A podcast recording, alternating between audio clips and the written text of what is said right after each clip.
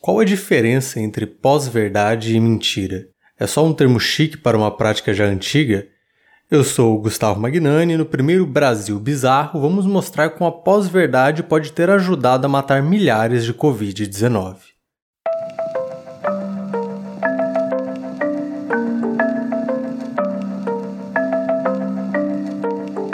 O Brasil Bizarro é um podcast do novo canal chamado Lab que cria conteúdo em vídeo, desde documentários à comédia.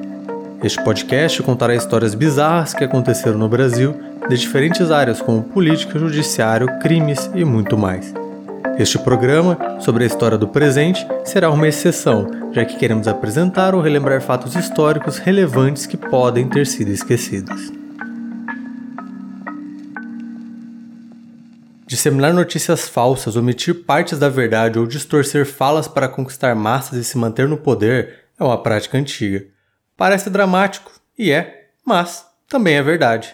O hipercitado Orwell, no livro 1984, criou o já famoso Ministério da Verdade, responsável por construir falsas narrativas e apagar e modificar o passado. Afinal, quem controla o passado controla o presente.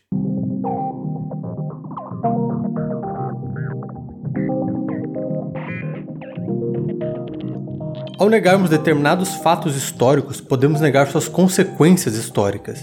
Negue a escravidão, anule o racismo. Negue o holocausto, anule o antissemitismo. Portanto, a pós-verdade é só um nome chique para mentira? Não. Veja bem, políticos mentem desde antes da República Romana. A grande diferença entre pós-verdade e mentira está na reação do público. A questão não é a desonestidade, mas como nós reagimos à versão alternativa dos fatos.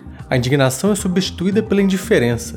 O cidadão abandona a ideia de encontrar a verdade e aceita aquilo que lhe é mais seguro emocionalmente. A verdade perde seu caráter de conhecimento derivado do discurso científico e passa a ser apenas outro discurso vindo de alguém que eu posso não gostar. Dito isso, as redes sociais são um elemento novo. Antes, a informação vinha por poucos ou únicos meios, aos políticos bastava uma propaganda bem elaborada ou retirar o acesso das pessoas a outra fonte, ou até ter boas relações para que tais fontes omitam tais verdades. Hoje em dia, a internet, bendita seja, é um grande veículo para que agentes políticos nos atinjam em cheio em um momento onde a quantidade de informação é tão exorbitante que alguns aceitam e creem em frases curtas e impactantes com bastante apelo emocional que venham de alguma figura de autoridade, um conhecido ou até o primo do porteiro. O dicionário de Oxford define pós-verdade como um adjetivo relacionado ou evidenciado por circunstâncias em que fatos objetivos têm menos poder de influência na formação da opinião pública do que apelos por emoções ou crenças pessoais. O interessante de analisarmos o tempo presente é vermos que cada negação da realidade construída durante a crise do Covid-19 foi derrubada com o passar dos dias. O ano de 2020 entrará para a história como o ano da pandemia, e o ano em que a mentira teve uma perna tão curta que não vestiria nenhuma bermudinha.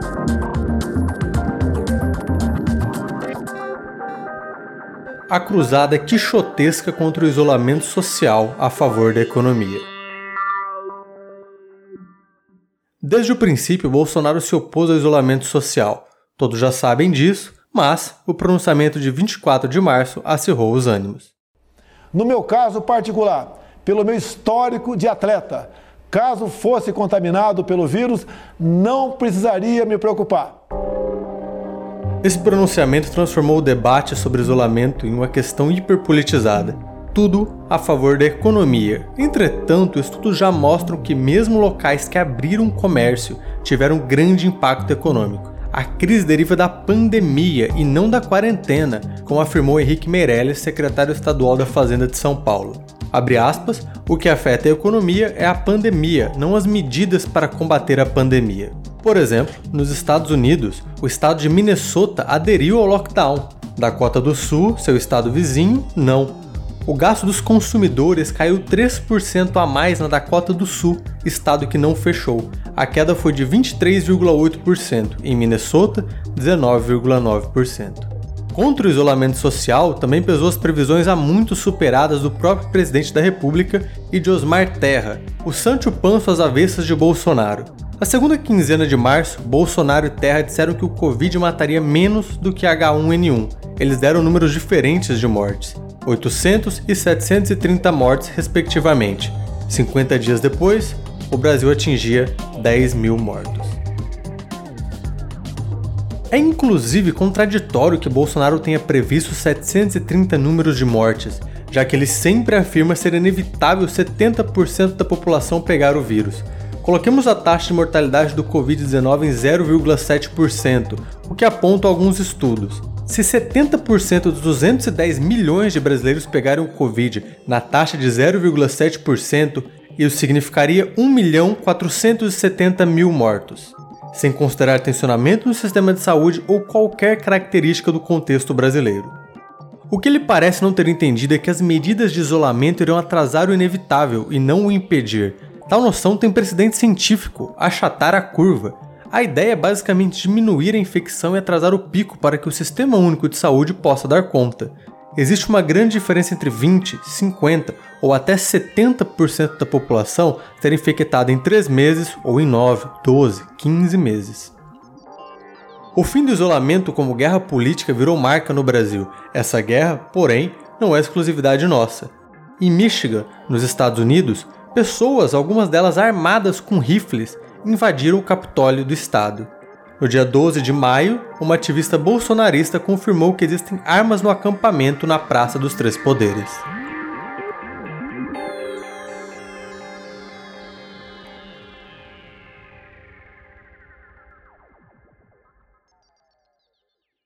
Cloroquina e hidroxicloroquina, a panaceia bolsonarista. No dia 21 de março, de chinelo e bermuda, gravado pelo celular de um dos filhos, Aproveitando a estética da nova era, Bolsonaro publicou um vídeo de fundo de quintal anunciando as maravilhas da hidroxicloroquina e da cloroquina, sua irmã mais franzina. Foram muitas as vezes em que Bolsonaro falou sobre o remédio, tanto que começou a ser procurado em todas as farmácias e passou a precisar de receita para ser comprado, pois ele é usado contra a malária e contra o lúpus. Mas, de onde veio a cloroquina? O primeiro sinal, claro, veio de Donald Trump, outro entusiasta do remédio. Apesar de sua eficácia ter sido anunciada em testes de pequena escala, praticamente inconclusivos, os dois líderes abraçaram tal qual fosse um milagre em forma de pílula. Muitas pessoas compraram e começaram a tomar o remédio para prevenir, algo que não havia sido anunciado por nenhum estudo. No dia 23 de março, foi reportada a morte de um homem por uso indevido do remédio. Não demorou para que as boas notícias vindas sobre a cloroquina começassem a minguar. Dois grandes estudos, um publicado na revista Journal of the American Medical Association e outro no The New England Journal of Medicine, ambos extremamente respeitados, não encontraram evidências de que o uso da hidroxicloroquina influencie na redução de mortes ou intubações. Tanto na boca do presidente quanto na boca dos apoiadores, o remédio havia sumido. A máquina de mídia do presidente parecia fazer até questão do silêncio, mas a partir do dia 11 de maio, um dos frequentadores do cercadinho do Planalto perguntou por que o ministro da Saúde, Nelson Taik, demorava para endossar o uso da hidroxicloroquina. Presidente, eu vou entregar esse material para o seu cunhado. demorando para endossar o uso da hidroxicloroquina. Está no protocolo, não é verdade essa informação que está no protocolo. Lá tem estado que não está aceitando, está dificultando. O outro não. Tem a, a cloroquina aqui nas farmácias em Brasília, aqui tem. Meu presidente. Em alguns estados não tem. Vamos tentar correr atrás, por que, que não tem? Taishi não demonstrou a mesma empolgação com o remédio, o que, primeiro, lhe custou uma reprimenda do presidente. Depois, custou o próprio cargo, já que o ministro se recusou a assinar um novo protocolo liberando o uso de hidroxicloroquina para pacientes em casos leves. A terceira grande mentira que vivenciamos durante a pandemia é a subnotificação. Apesar de não ser uma mentira oficial, já que, inclusive, circulou por muito tempo entre as redes bolsonaristas a ideia de supernotificação de caixões vazios sendo enterrados. Apesar da subnotificação não ser uma mentira oficial, pode muito bem ser estratégia. No mínimo, incompetência. Se não existe teste, não existe confirmação. Até o dia 11 de maio, entre os 10 países que possuem mais de 100 mil casos confirmados de Covid-19, o Brasil é o que menos testa. Nós testamos 1.597 pessoas para cada milhão. O segundo país que menos testa dentro do top 10 é o Irã, com 7.159 testes, mais de quatro vezes a nossa quantidade. Em terceiro, a Turquia, com 16.639 testes por milhão, 10 vezes mais do que o Brasil. No dia 4 de abril, Paulo Guedes disse que negociava 40 milhões de testes para o Brasil. Até agora, nada.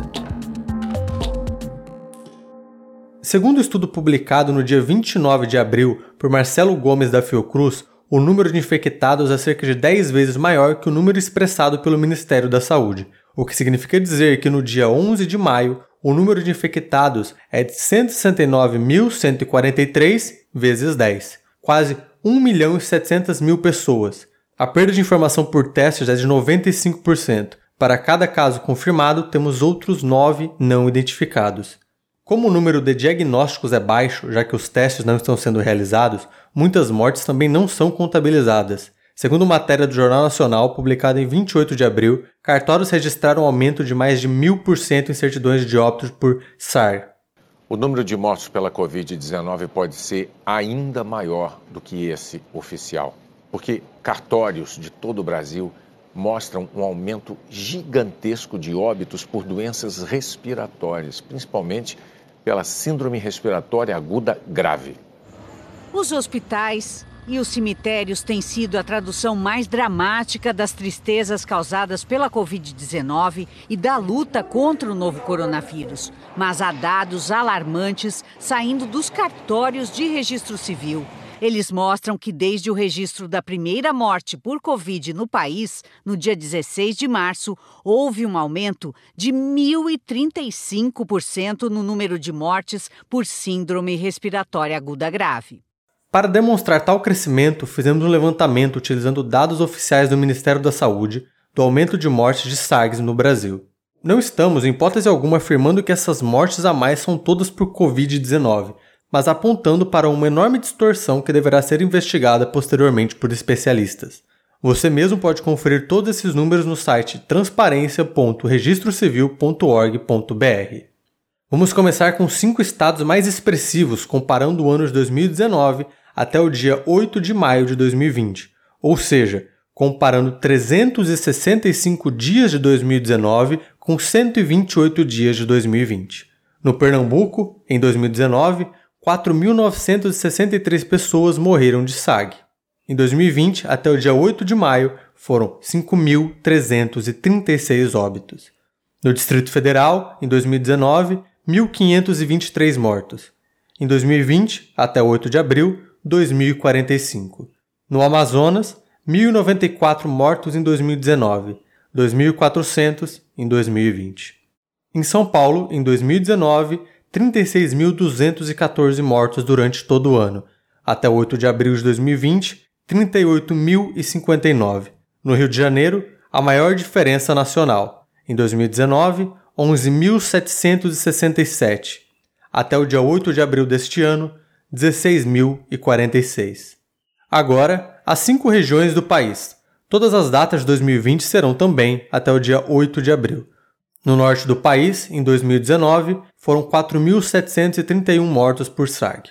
Em 2020, até a data citada, 6.090. No Nordeste, a comparação é de 23.840 em 2019 para 23.210 em 2020. No Centro-Oeste, 5.885 contra 5.963. No Sul, 16.947 contra 17.095. No Sudeste, a região mais afetada, 61.971 contra 67.888. Isso porque o estado de Minas ainda apresenta um número inferior ao de 2019 de mortos por SAG, de menos 231 até o dia 8 de maio. Por fim, o Brasil inteiro. Mortos por insuficiência respiratória e pneumonia em todo 2019, 116.158. Mortos por insuficiência respiratória e pneumonia de 1 de janeiro de 2020 até 8 de maio de 2020, 125.958. São números expressivos e que deverão ser analisados com calma no futuro. Por ora, o que podemos dizer é que eles indicam preocupação, mas também precaução para não tomarmos conclusões indevidas.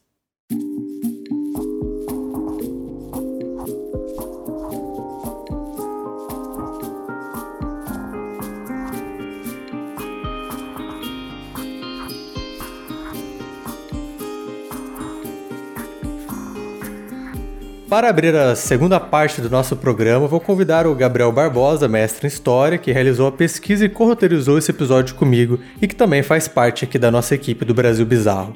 Ele vai comentar todos os pontos que abordamos anteriormente, por isso vamos começar com o primeiro, é, isolamento social. Gabriel, o, acho que o ponto mais interessante a gente debater no isolamento social é o fato do presidente, a todo momento que ele pode, falar sobre os 70% de infectados. E como a gente menciona anteriormente, é, se a gente está falando de 70% dos 210 milhões de brasileiros, numa taxa de 0,7% de mortos, isso significaria 1,47 milhões de mortos no Brasil. Por que, que você acha que o presidente assume essa postura? Ele não pensou sobre isso? Ele não refletiu? O que, que você entende dessa, dessa postura dele? O presidente usa esse discurso de 70% para basicamente dizer que é inevitável, que a doença vai atingir um número muito grande de pessoas e não há isolamento nenhum que corrija isso ou que vá resolver isso, portanto, o isolamento seria desnecessário. Só um atraso para a economia e assim por diante. Porque, segundo o próprio Bolsonaro, já que 70% vão pegar, deixe que pegue logo.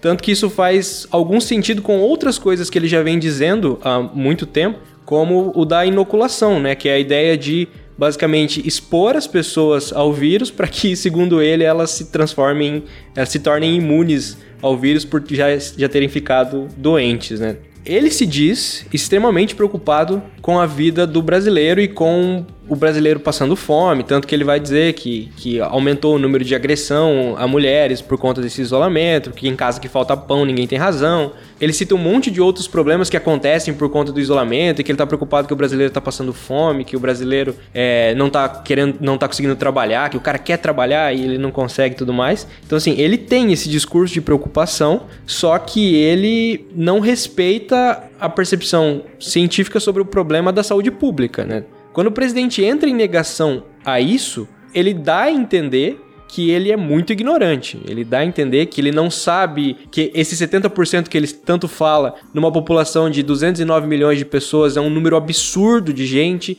A gente tem um, um produto de ignorância que a, a, aparenta ser em grande medida ignorância, mas que também, ligado a outras declarações do presidente, dão a impressão de que ele tem uma espécie de projeto, que se o maior número de pessoas possível pegar, o presidente não precisa injetar dinheiro na economia, o presidente não precisa injetar dinheiro para essas pessoas ficarem paradas em casa. A, a, impressão que dá é que a preocupação dele com algumas questões econômicas são muito maiores do que com os problemas de saúde pública, a ponto dele sacrificar uma grande parte de pessoas para deixar a, a situação se resolver conforme ele acredita que deva se resolver.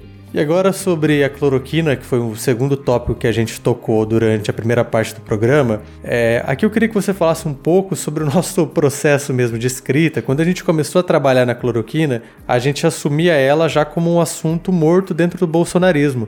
E de repente esse assunto volta à tona como quem não quer nada, primeiro, em uma pergunta do admirador do presidente lá no cercadinho do onde ele sempre dá entrevista. E no outro dia ele voltou com tudo com a cloroquina, até que ela levou a demissão do segundo ministro da Saúde. Quando a gente começou a escrever, a cloroquina era um assunto morto. Já fazia alguns, pelo menos uns 15 ou 20 dias que ninguém falava mais sobre cloroquina, que o assunto foi jogado para debaixo do tapete, foi sendo esquecido. Depois ali de uma, uma semana ou duas de muito se bater na cloroquina, depois do presidente ter ido algumas vezes na TV falado sobre isso. E aí, do nada, durante a, a nossa pesquisa, a cloroquina volta. O presidente volta a falar sobre a cloroquina, como você apontou. De novo, a gente só pode especular sobre quais são as intenções do presidente com a cloroquina. E o pior é que a cloroquina, pra gente, é, na, na, análise desse momento presente, ela é uma, uma ferramenta de demonstração da mentalidade numa grande medida. Porque assim, a gente tem um presidente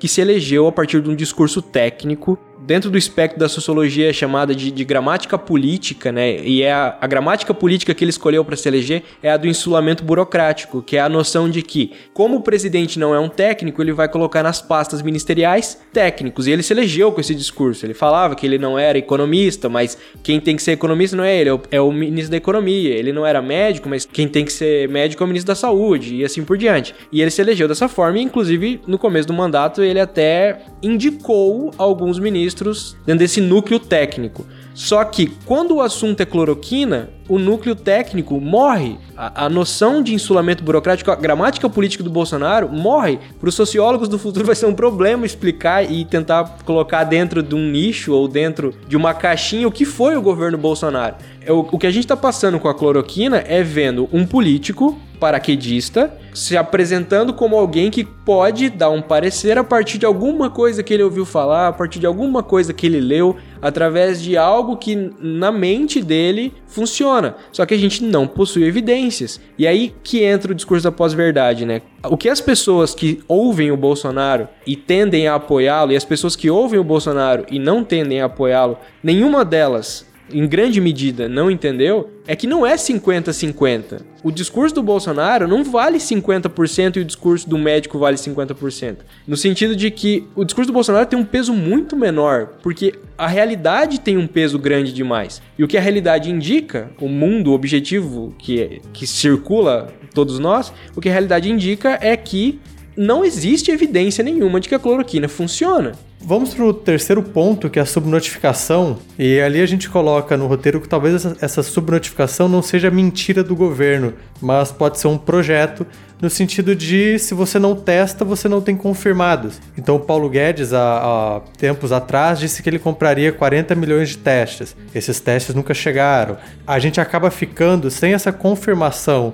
de casos exatos, sem saber exatamente a gravidade do problema então, por mais que a subnotificação possa não ser uma mentira, ela é possível que seja um projeto. O Brasil não testou um milhão de pessoas. Isso significa que nós, primeiro, não temos testes suficientes, e aí a gente pode colocar algumas peças naquele quebra-cabeça da nossa especulação de que se isso seria é, ignorância pura ou se seria um projeto, que é ao invés do governo gastar dinheiro com cloroquina, o governo deveria gastar dinheiro com testes para justamente prevenir que a doença se espalhe mais ainda no Brasil e evite o, a superlotação do, do Sistema Único de Saúde brasileiro. Essas escolhas, cada uma delas, elas vão rumando para essa subnotificação e vão rumando para a produção dessas narrativas de que ah, nem existem tantos, tantos doentes no Brasil, nem existem tantos mortos no Brasil. Por exemplo, o primeiro fator que a gente aponta de subnotificação é esse já citado, que é não tem teste para todo mundo. O segundo é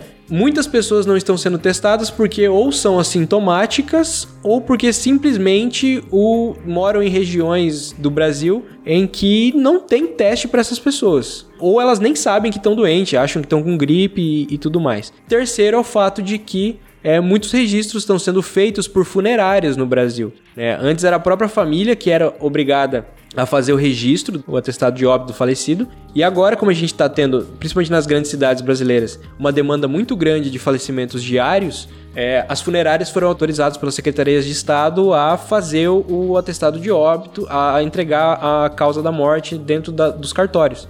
E aí, isso também justifica por que durante os finais de semana o número é menor e daí no decorrer da semana o número vai aumentando porque vão se somando nessas, né, esses atestados, esses registros. E aí a gente tem um grande número de pessoas que estão morrendo aí por problemas respiratórios que não são tratados como Covid, que comparado com o ano passado é um número absurdo, extrapolado, mas o número de Covid, mesmo sendo alto, até 16 de maio, se eu não me engano, 14 mil pessoas, ainda é um número baixo, porque está subnotificado, né? Esse número provavelmente é muito maior.